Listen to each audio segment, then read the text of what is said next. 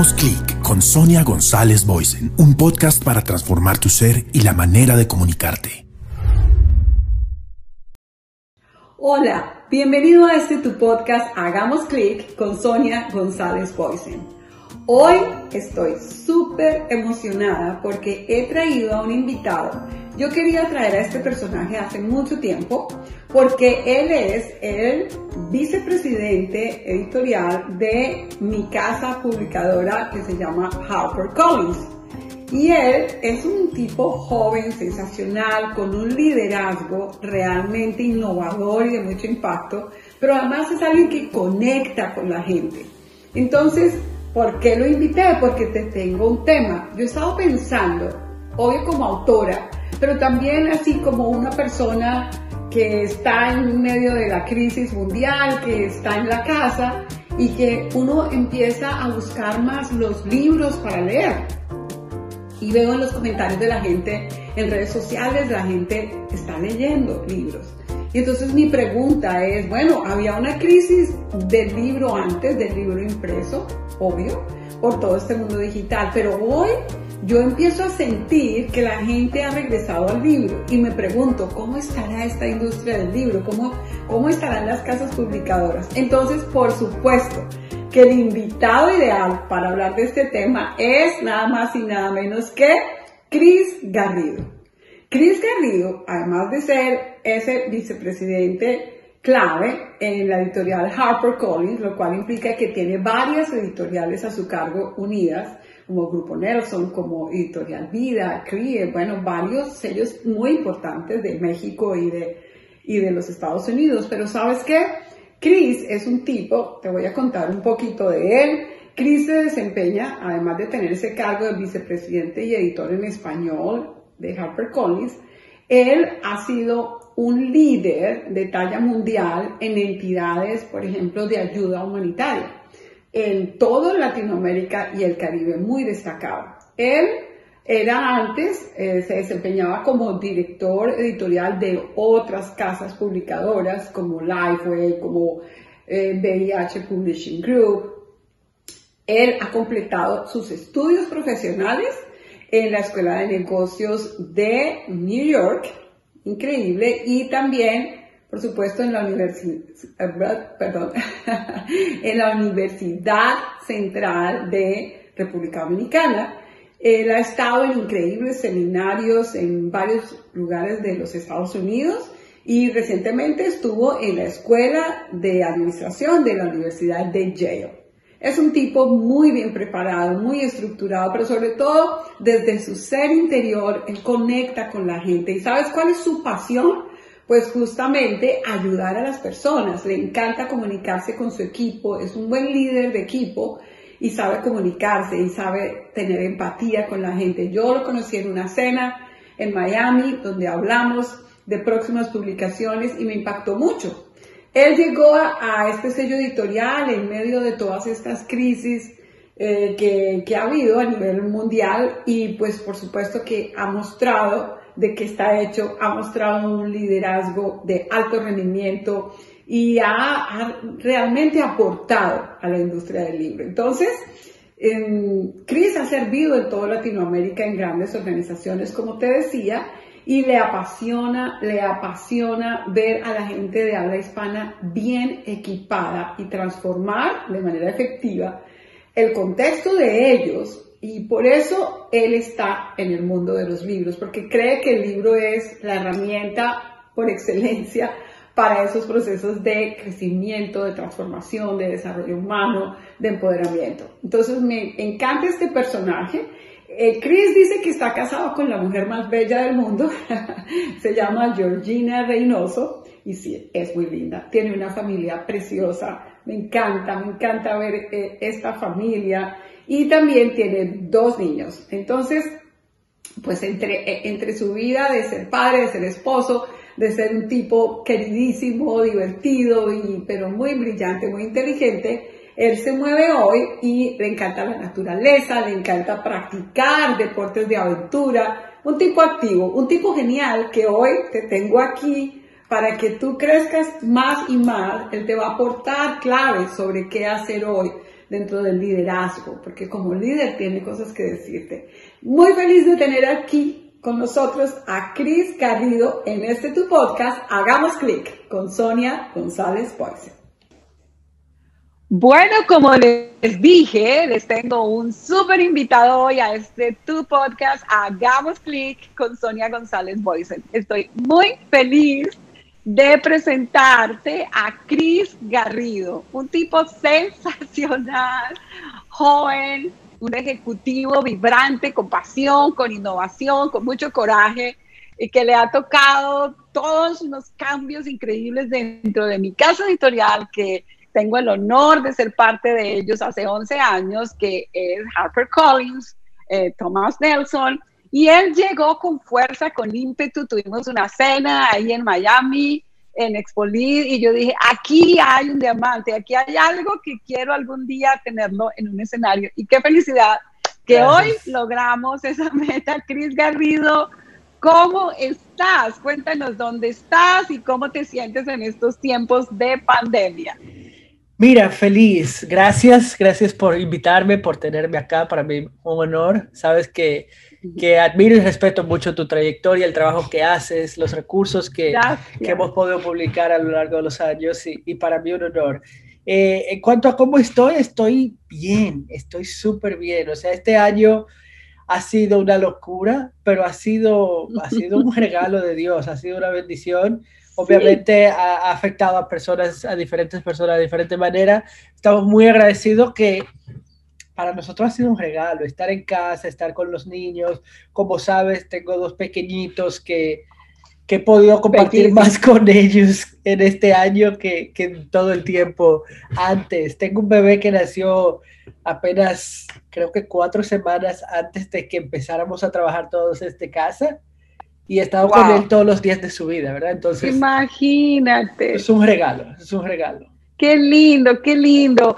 Pero bueno, me imagino que al lado de eso, Chris Garrido, por su alto cargo en, en HarperCollins, pues tiene que ejercer el liderazgo y el liderazgo de una industria que ya no venía, no venía tan fácil antes por todo el mm. tema de la digitalización, por todo el tema de los cambios de la innovación y, te ha tocado afrontar, ya venías del mundo editorial con mucha experiencia, de una gran editorial como Lifeway, pero, pero aquí el tema es afrontar, afrontar la productividad en casa, afrontar ser un papá de un bebé, afrontar todo. Y mi gran pregunta para ti es, ¿cómo va para ti, con tu, desde tu mirada, desde tu óptica, esa industria del libro que a todos nos preocupa?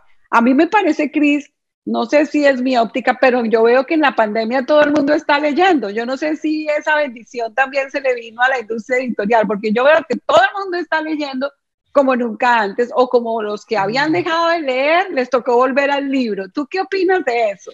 Mira, eh, efectivamente, la, este año ha sido un año de muchos cambios y yo creo que eh, los líderes que hemos podido de alguna manera aprovecharlo mejor, hemos sido aquellos que hemos podido ser, eh, en inglés dicen nimble, o sea, eh, reaccionar a los cambios, a las tendencias, ponerse delante y, aprovecharlo al máximo, ¿verdad? Entonces, cuando empezó la pandemia, todos los padres en casa con los niños y que ahora qué hago con este muchacho y cómo lo entretengo y cómo lo educo y cómo y cómo y cómo. Sí y vimos que el mercado fue todo de libro infantil y de libro de how to y libro de cómo lo hago yo mismo.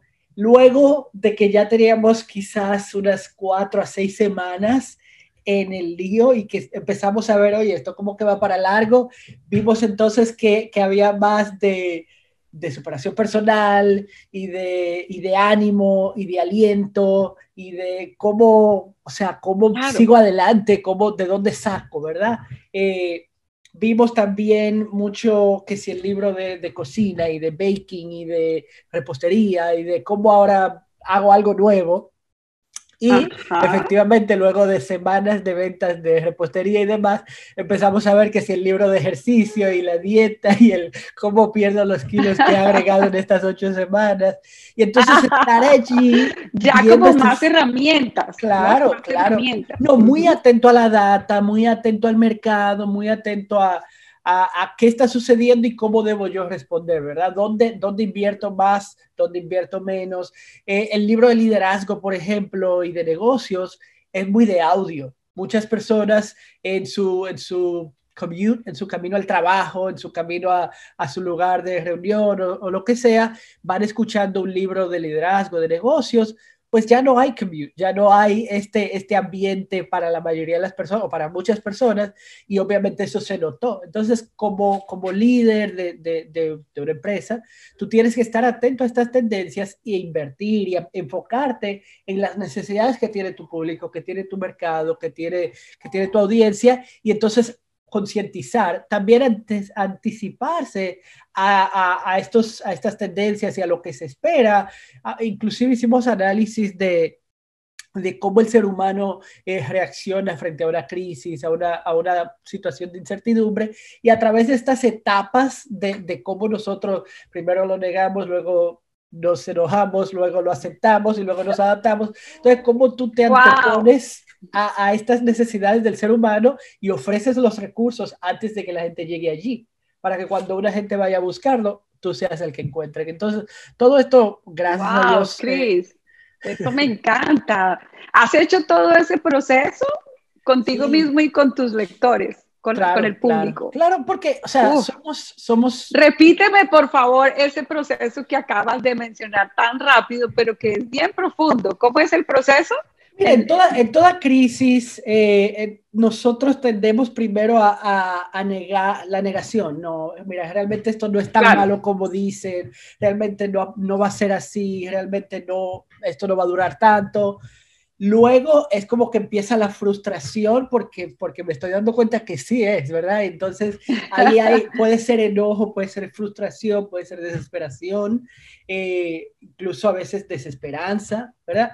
Pero luego entonces como que llega, ok, esto, esto va sí o sí y tengo que, tengo que entrarle. Entonces ahí empieza la aceptación y la adaptación. Nos reacostumbramos al nuevo normal y hoy oímos muchas personas hablando del nuevo normal, de que ya no es cuando regresemos a la normalidad, sino que este quizás en cierta medida es el nuevo normal.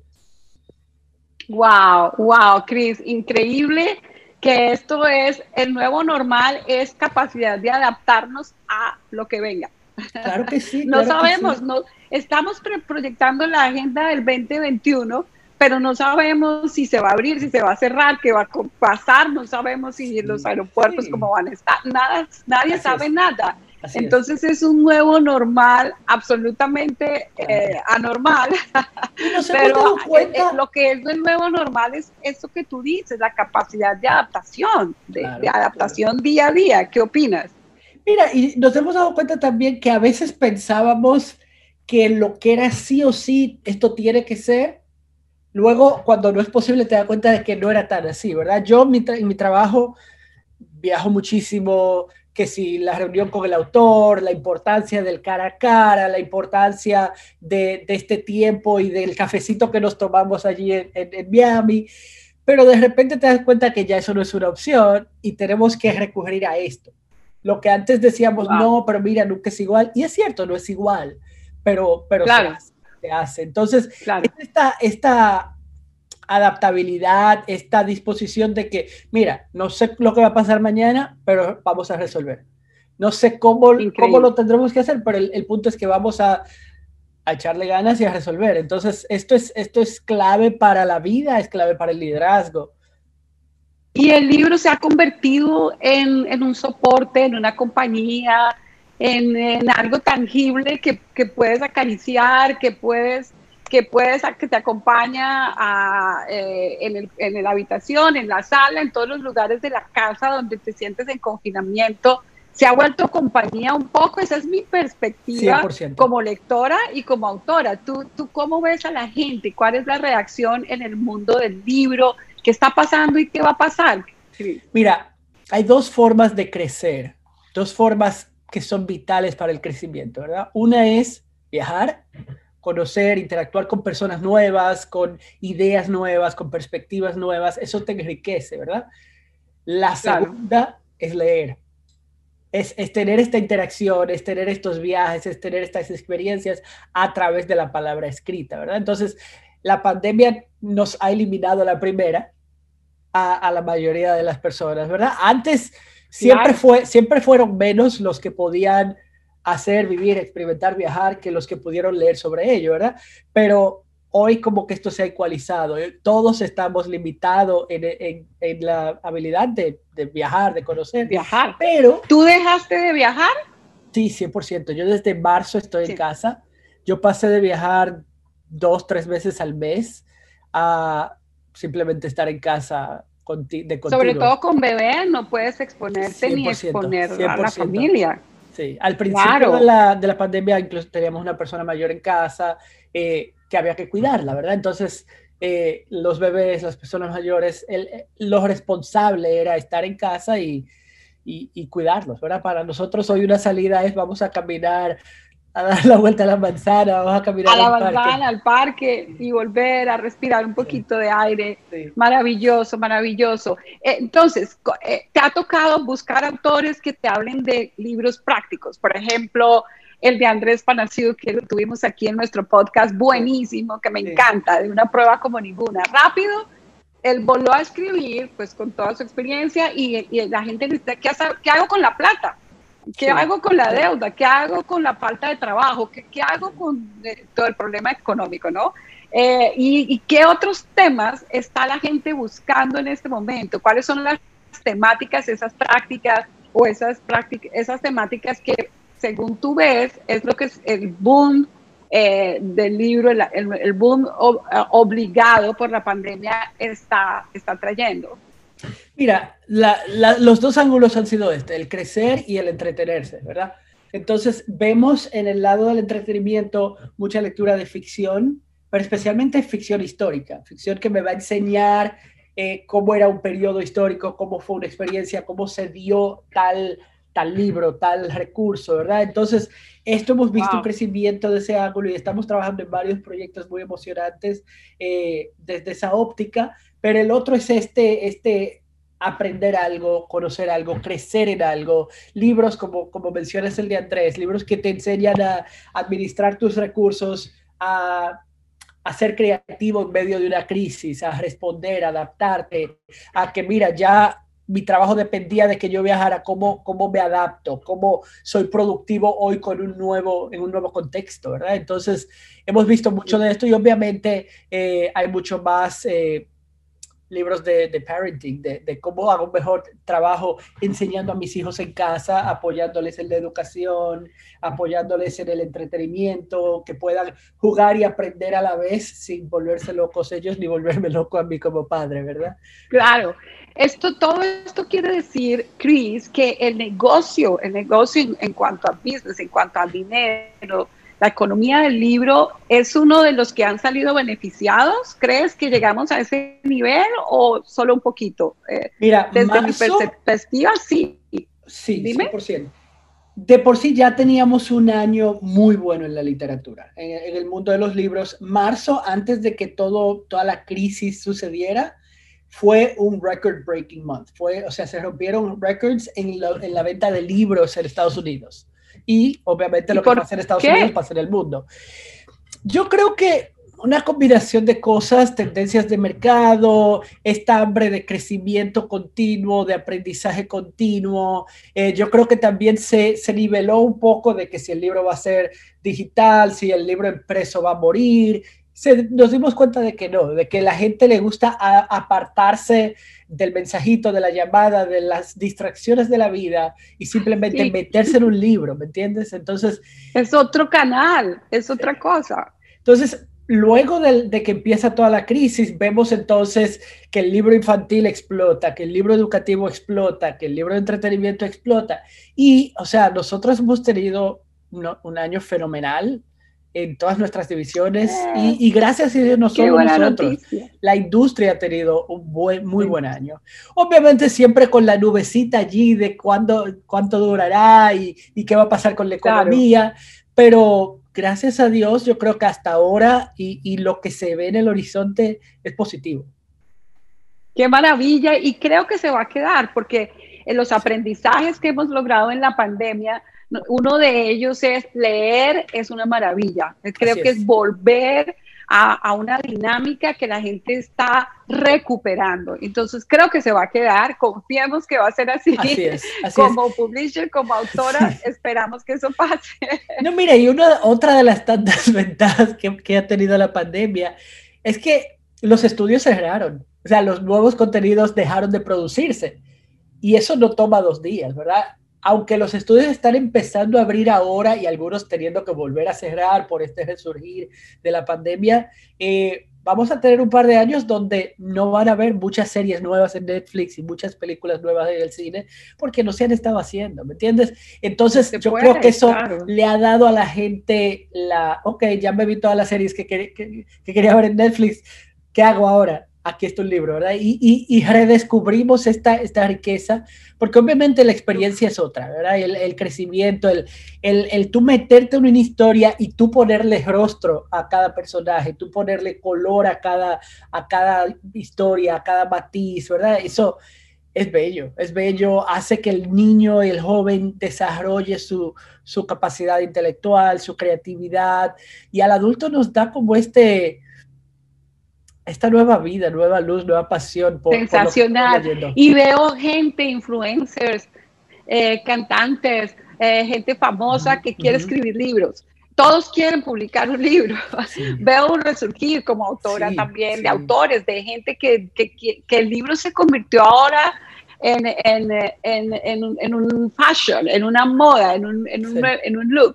Entonces, pues, pues, mm, qué dicha, qué bendición pero obviamente que eso implica que has tenido que liderar en medio del cambio. Eh, cuando conversamos el año anterior, eh, ahí en Miami, en una cena eh, muy especial, tú nos decías al grupo que, que ah, todos los cambios que se, estaban suscitando en la editorial particularmente, en todas, pero aquí estamos hablando de donde tú lideras HarperCollins, ¿cómo como líder has tenido que afrontar esos cambios que ya venían por un montón de cambios internos en la compañía, pero ahora eh, con estos cambios en medio de la pandemia, yo estoy entrenando grandes compañías, bancos, organizaciones y, enseño en maestría de universidad comunicación para el liderazgo. Yo quisiera que tú nos contaras cómo tú, tú estás afrontando esos cambios como líder.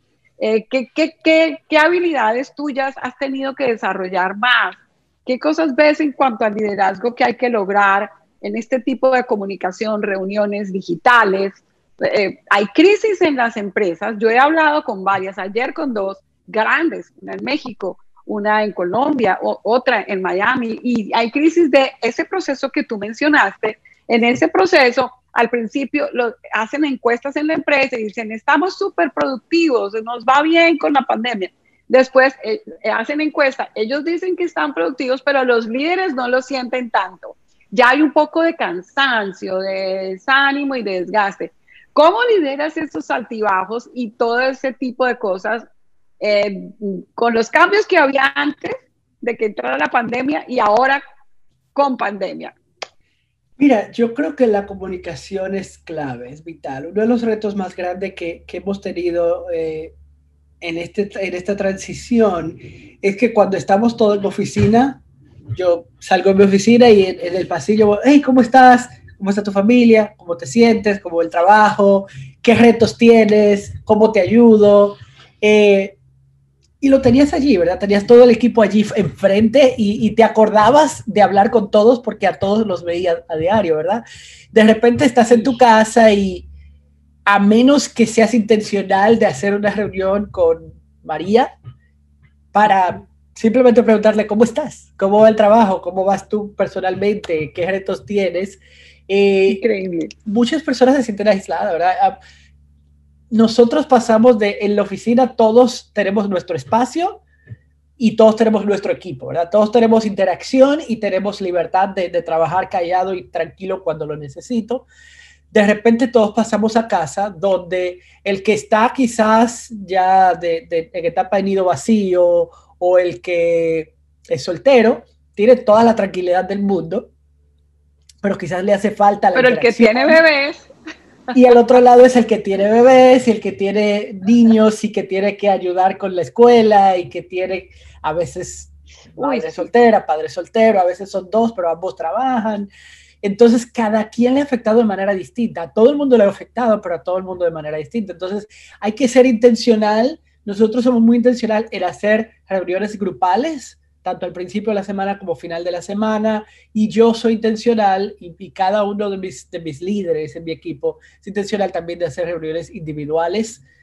Aunque sea, hey, dime, ¿todo bien? ¿Necesitas algo de mí? ¿Yo necesito algo de ti? Ok, hablamos luego. Pero ese, ese, esa intencionalidad, ese tener un espacio apartado en el calendario todas las semanas para el check-in, importantísimo, importantísimo. La comunicación, la comunicación permanente, ¿no es cierto, Cris? Que ese es mi tema, tú sabes, ah, de pasión. Vivir comunicado, pero no solamente eh, comunicarse, porque hay mucha gente que se conecta ahí y no pasa nada. Siento que tú eres un líder empático, ¿no es cierto? Como que te identificas, hablas de la que es mamá, del otro, de la que es mamá soltera, de la como que te identificas, si te pasa eso, ¿crees que la empatía es definitiva en este momento en esa comunicación para un 100%, 100%, 100%. Cuando no te detienes a analizar holísticamente, integralmente, cómo la situación está impactando a la persona, no vas a poder medir y mitigar el impacto en el trabajo. ¿Verdad? Tú quieres que tu gente sea, sea productiva, pero tú, para que sea productiva tienen que estar eh, encouraged, tienen que estar animadas, tienen que tener las herramientas, las destrezas. A veces en esa conversación tú descubres una necesidad que para ti, para la compañía, es muy fácil suplirla, ¿verdad? Eh, ah, mira, sí, hay un taller para aprender a usar Teams o a usar Zoom o a usar lo que sea, que te voy a pasar el link o que le voy a pedir a, recursos humanos que te pase el link.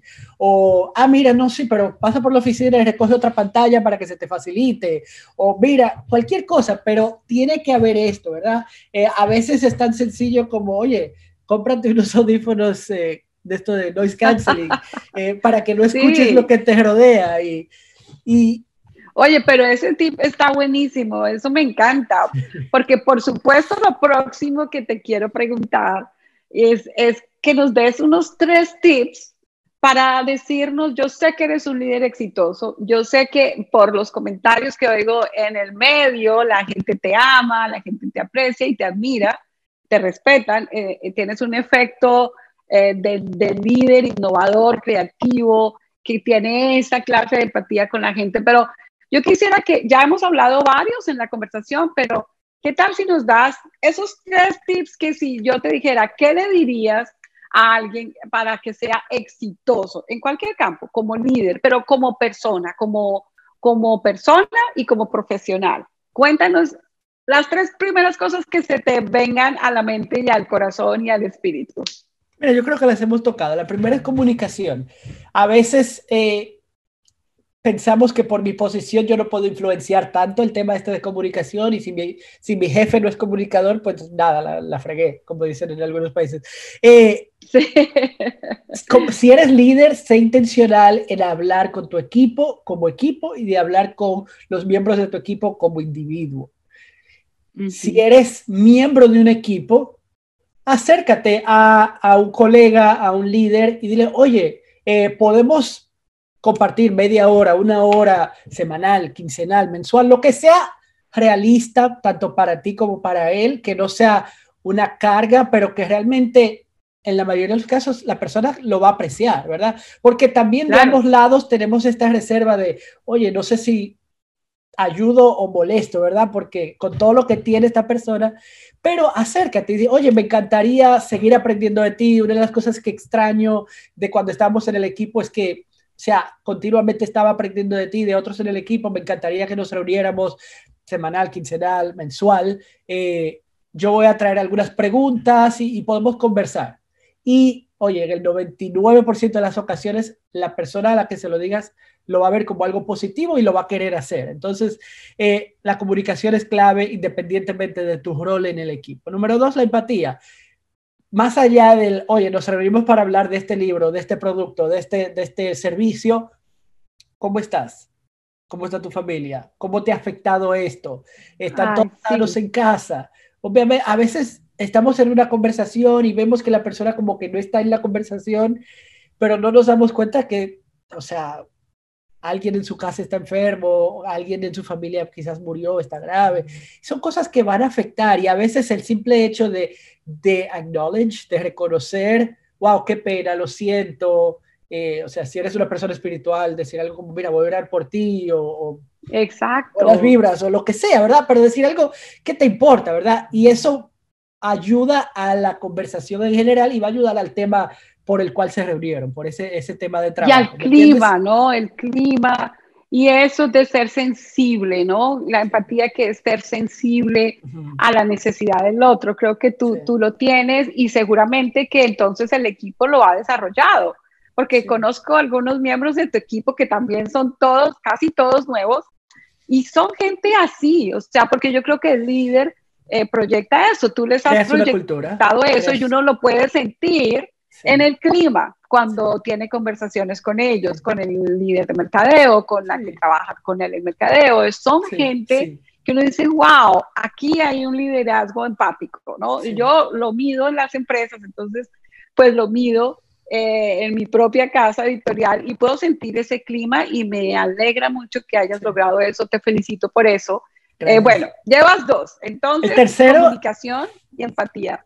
El tercero es crecimiento continuo, es crecimiento continuo. Nosotros a veces estamos tan ocupados y en que, mira, tengo que sacar el trabajo y tengo que hacer esto y tengo que, mira, arreglar esto y no nos detenemos a, a, simplemente tengo que aprender, tengo que crecer, tengo que leer un libro. A veces estamos tan, tan ocupados haciendo libros que no nos detenemos a leer libros, ¿me entiendes? No te puedo creer. Esto es un secreto del mismo duro, del el duro, como decimos en Colombia.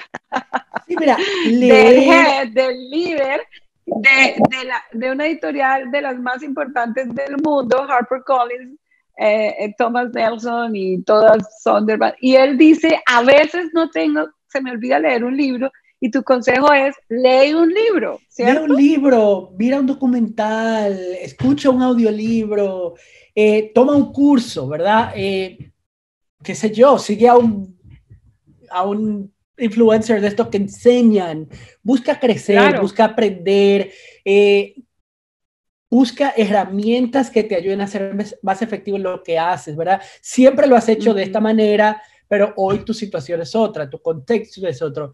Existen herramientas, nosotros hay herramientas que hemos tenido por años que nunca le sacamos provecho hasta ahora porque de repente era necesario sacarle provecho. Zoom, wow, ¿como cuál? otro. Ah, Zoom, Mira, Teams, por ejemplo, se ha convertido en mi herramienta más más utilizada. O sea, eh, esta dinámica de poder integrar eh, el Word, el Excel eh, con, con, una plataforma tipo Zoom, con el whiteboard, con, o sea, todo esto en un ambiente, en la presentación de PowerPoint, todo integrado, todo colabora de manera colaborativa ha sido genial, ha sido genial. O sea, mi equipo se mete a un grupo en Teams y todos estamos trabajando como si estuviéramos, en ocasiones nosotros, oye, vamos a meternos todos al salón tal y vamos a atacarle este proyecto y vamos, y, todo el mundo avanzando y cuando necesito algo pregunto, pues se puede dar esta misma dinámica de manera virtual, ¿verdad? Estamos en este grupo, en este equipo, eh, por momentos todos trabajando por su lado, pero por momentos eh, pongo algo en el chat, pongo algo en video. Eh, eh, crear esta experiencia. Por ejemplo, nosotros en, en mi industria se usa mucho hacer reuniones de presentación a otras áreas del negocio, al área de mercado, al área de, ventas, sobre productos que son ideas o productos que ya están en proceso, productos que ya van a salir. Y de entrada era que hagamos la reunión como lo hemos hecho siempre y nos conectamos una hora en esta llamada. Y yo, luego de, de hacer eso por un tiempo, vi, oye, esto no es lo más productivo porque no todo el mundo está en los mismos horarios. A veces pusimos la hora, la reunión para una hora que a algunos le funciona, para otros no. Entonces dije, ok, mira, lo que hacemos es, yo voy a grabar lo que yo hubiera presentado en la reunión, lo subo a la invitación de la reunión, cada quien que lo vea en su tiempo, si hay algo que, si hay un material de lectura, lo subo. Idealmente le doy tres, cinco días de anticipación a la reunión cuando llegan a la reunión ya todo el mundo ha sacado el tiempo para ver en la presentación, todo el mundo ha leído lo que hay que leer y la reunión entonces es más productiva, hay más preguntas prácticas, hay más ideas concretas, hay... Claro. Son más cortas, entonces es como... Claro, más reuniones efectivas, o sea, buenísimo. Y en lo digital todo tiene que ser más rápido, ¿no? En lo digital todo tiene que ser breve, la línea del tiempo se nos acortó más entonces, pues me encanta, pues hablando del tiempo, se nos va a acabar el tiempo, estoy tan feliz de escucharte que creo, creo que la gente que te está escuchando en este momento está tomando nota, está, vieras cómo necesitan eso que tú estás viviendo y estás practicando. Creo que eres un modelo a seguir y me encanta haberte tenido en este podcast como invitado súper especial para mí. Gracias. Sé que los oyentes se disfrutaron mucho y yo espero volverte a invitar, Cris Garrido, porque para mí un gusto. Un montón para dar, me sorprendes gratamente. Y, y, bueno, y vamos a seguir adelante escribiendo nuevos libros, e invitando a la gente a leer. Creo en el libro como nadie, o sea, amo el libro, como ves, crecí entre libros, vivo entre libros. Y, y, gracias, gracias, gracias por tu liderazgo súper efectivo y seguimos conectados contigo para nuevos escenarios. Gracias a ti, un, fuerte abrazo, un beso a tu bebé y a tu, a tu familia. Claro que sí. y seguimos en contacto. Feliz de estar aquí con Chris Garrido en este tu podcast. Hagamos clic. Hagamos clic, Chris. Bueno, como te dije, Cris Garrido nos dejó cosas increíbles, estaba segura de que nos iba a aportar, pero él siempre nos sorprende, él siempre trae algo nuevo. Entonces, genial esta conversación, relevante, una conversación generativa. Espero que te haya dejado muchas herramientas y claves, no solamente para tu oficio, para tu productividad en casa, para tu liderazgo, sino para la vida, porque esta clase de personajes conoce no solamente del mundo como el mundo editorial, Chris Garrido conoce el mundo del libro, sabe de lo que habla, pero también es una persona que te aporta para la vida.